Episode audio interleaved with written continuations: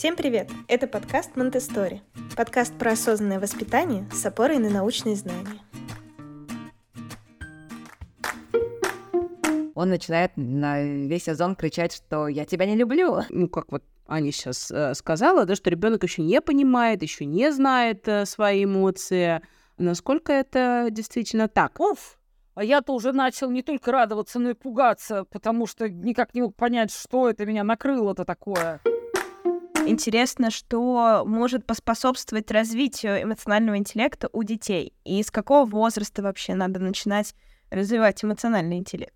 Как говорила Мария Монтессори, величие человека начинается в час рождения. Так и здесь. Эта работа с эмоциональным интеллектом может начинаться с рождения, когда мы берем ребенка на руки, когда он плачет, и обозначаем, что да, ты плачешь, ты расстроился, что сейчас, не знаю, там у тебя мокрый подгузник или что-то еще и мы уже общаемся с ребенком, мы уже говорим это, мы уже себе обозначаем, да, как родителю, что ребенок плачет не просто так, потому что он хочет покричать и понервировать маму, а он плачет, потому что э, его что-то беспокоит. И так мама интуитивно и делает, пытаясь угадать, да, что же сейчас является стимулом к тому, чтобы ребенок позвал а, маму. И дальше в течение времени, когда ребенок начинает уже улыбаться и радоваться, то родители обычно так очень э, чутко откликаются на эти эмоции, начинают улыбаться в ответ, общаться и этот вот э, момент э, взаимодействия через улыбки, вот уже с самыми маленькими детьми, он очень ярко проявляется, это уже развитие эмоционального интеллекта ребенка, когда он видит, что на его улыбку откликаются или на его плач приходят, обозначают его, берут на руки и что-то с этим делают.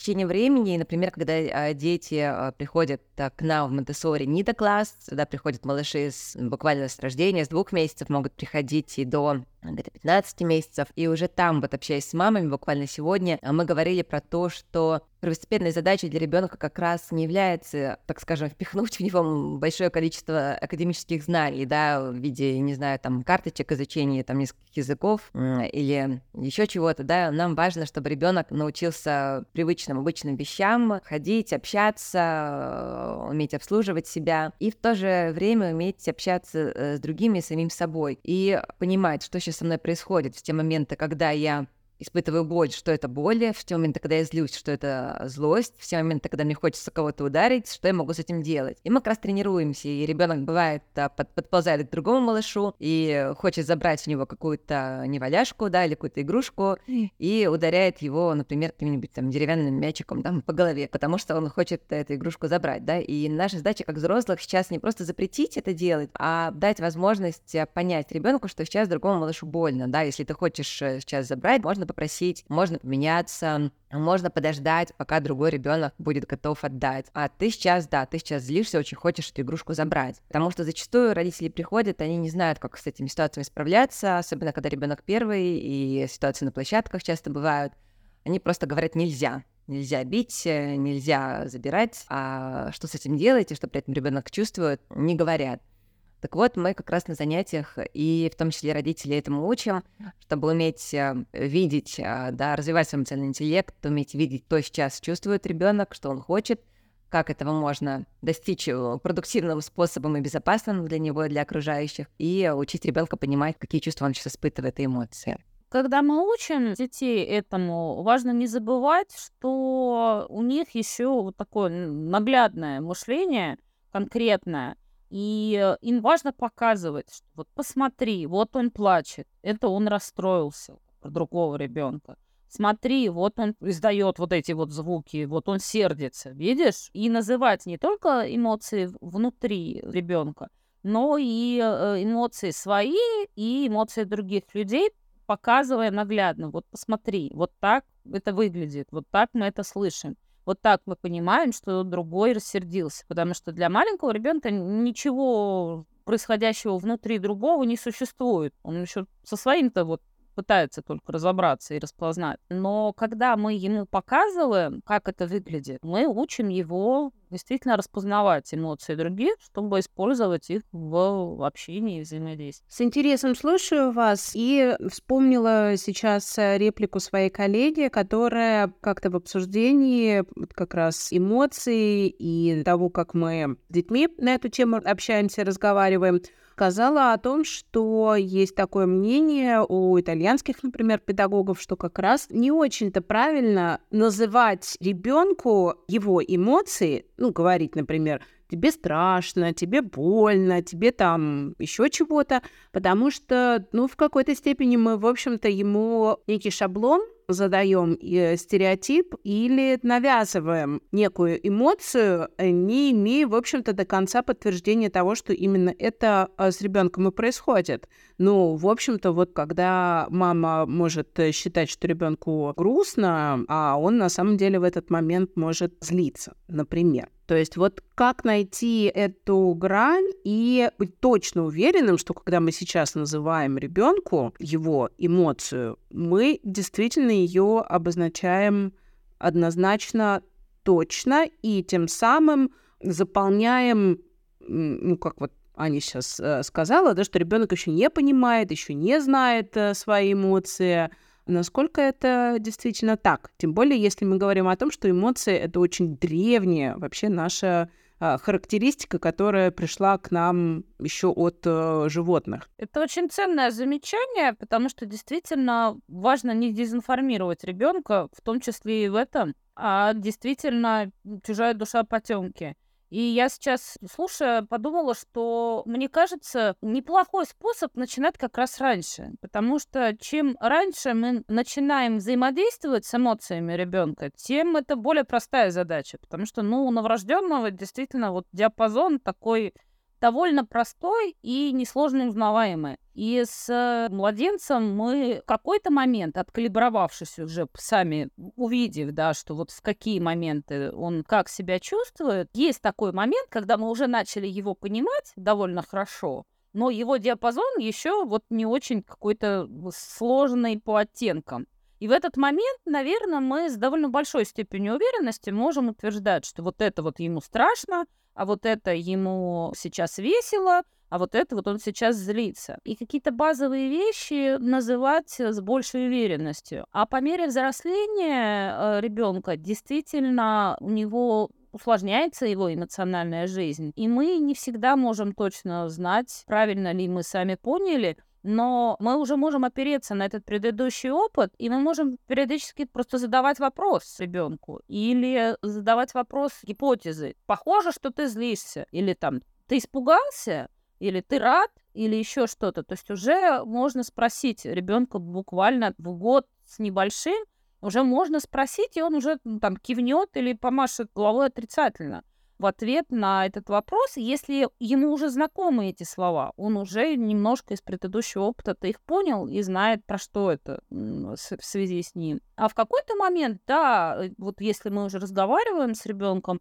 про эмоции, мы можем там услышать, что да нет, вот я там что-то другое чувствую. На меня, когда я была молодой мамой маленького ребенка, произвело очень большое впечатление как раз то, как реагировал мой ребенок, когда он шел такой какой-то насупленный, и я его, значит, спрашиваю, что ты грустный такой?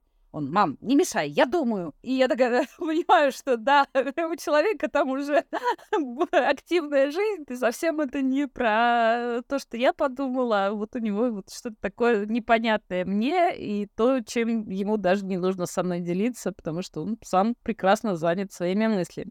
Можно, например, просто описывать видимое поведение, как в методе Монтессори основан на наблюдении, так и мы, наблюдая за ребенком, например, можем просто обозначить, что я вижу, что сейчас ты кричишь и очень хочешь вот этого, да, то есть мы не говорим конкретно про эмоцию, мы просто говорим, обозначаем видимое поведение, да, ты кричишь, ты хочешь вот эту игрушку, она тебе очень нравится, да, и ты очень хочешь сейчас ее получить.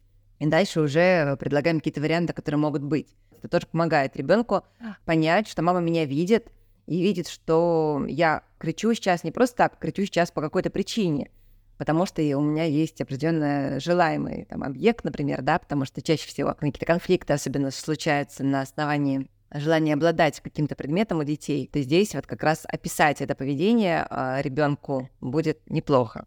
Да, тут важно э, оставаться в какой-то условной золотой середине. Потому что иногда ребенку прям нужно, чтобы ему объяснили, что с ним происходит. Совсем маленькие дети действительно понимают, что вот они охвачены чем-то и часто могут пугаться даже того, что вот со мной что-то такое интенсивное происходит и не очень понятно что. И когда они слышат, о, ты сильно рад. Они такие, уф, а я-то уже начал не только радоваться, но и пугаться, потому что никак не мог понять, что это меня накрыло-то такое. А это радость была. А, хорошо, ладно, тогда стало понятно, и поэтому не страшно.